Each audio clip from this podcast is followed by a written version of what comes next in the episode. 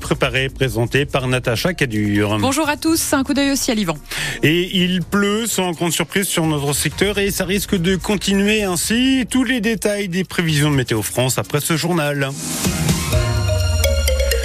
Les travailleurs non déclarés ne sont pas tous des fraudeurs. C'est le message porté par l'ADIE, l'association pour le droit à l'initiative économique en Bourgogne-Franche-Comté.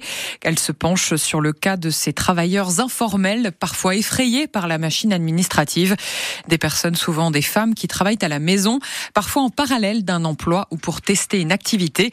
On parle d'entrepreneuriat invisible, Christophe Beck. Et cet entrepreneuriat invisible pèse lourd, près de 10% de l'emploi total, alors qu'il concerne surtout des activités naissantes.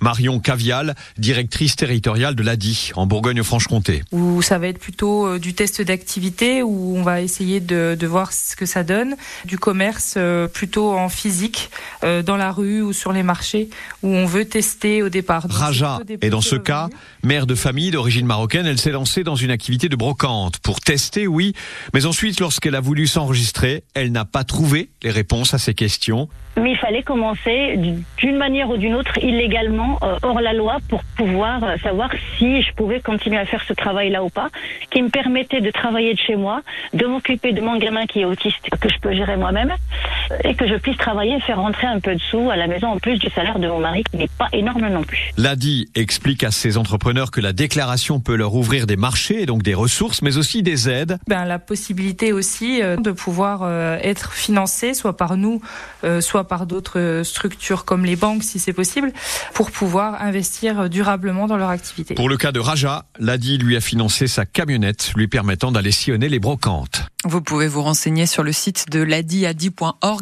si vous êtes concerné. Des habitants réveillés par des tremblements cette nuit, un séisme autour de Lure en Haute-Saône peu après minuit. Il a été ressenti jusque dans le territoire de Belfort et au sud de l'Alsace de magnitude 3,7 selon France Séisme qui a reçu plus d'une centaine de signalements, Stéphane Paris. Vous avez ressenti le tremblement de terre demande une internaute sur Facebook. Un autre répond oui, secoué dans le lit du côté de Courchaton. Des témoignages comme cela, eh bien, il y en a des dizaines cette nuit en Franche-Comté, mais également dans les Vosges et en Alsace.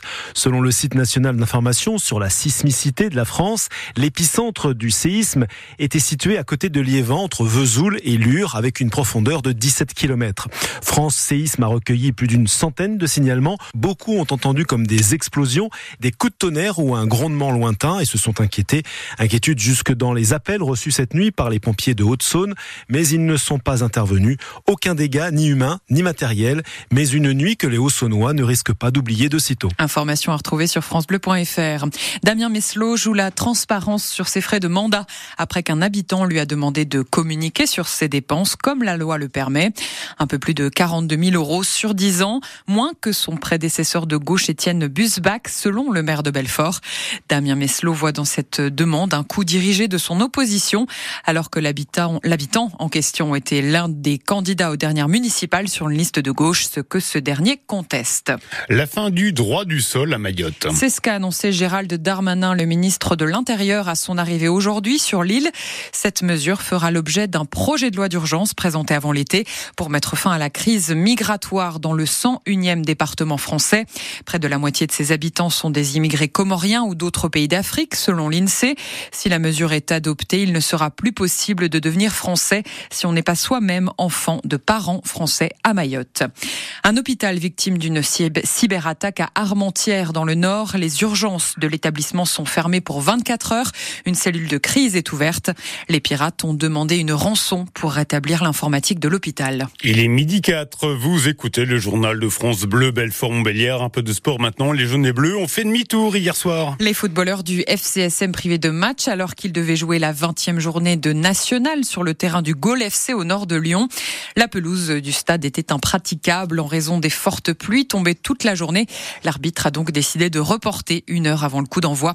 Des joueurs donc déçus de ne pas jouer et des supporters dégoûtés d'être venus pour rien, Hervé Blanchard. Très vite, les joueurs du FCSM ont compris que le match n'aurait certainement pas lieu hier soir à Chasselet.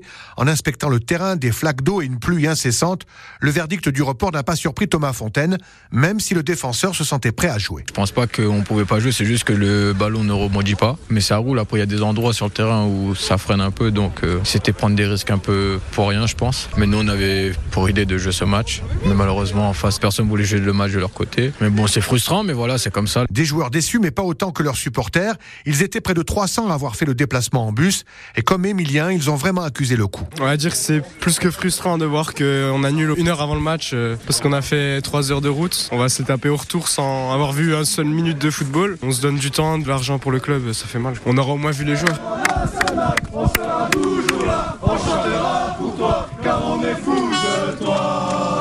Que les supporters reviennent en semaine pour voir le match reporté.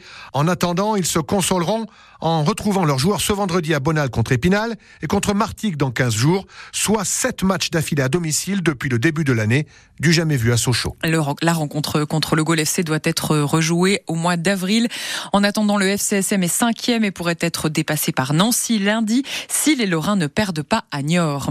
Les footballeurs de l'ASM Belfort ont dû se contenter d'un nul de partout à domicile hier contre la réserve de Reims. Ils sont 12e sur 14 au classement de National 3. Les handballeurs du Bob, eux, confirment leur grande forme à la deuxième place de National 1 et ce après leur victoire 35 à 33 hier au phare de Belfort contre les franciliens de Torcy. En football, toujours six rencontres de Ligue 1 à suivre aujourd'hui pour la 21e journée avec notamment Toulouse, Nantes, Clermont-Brest, Montpellier, Lyon ou encore Nice-Monaco.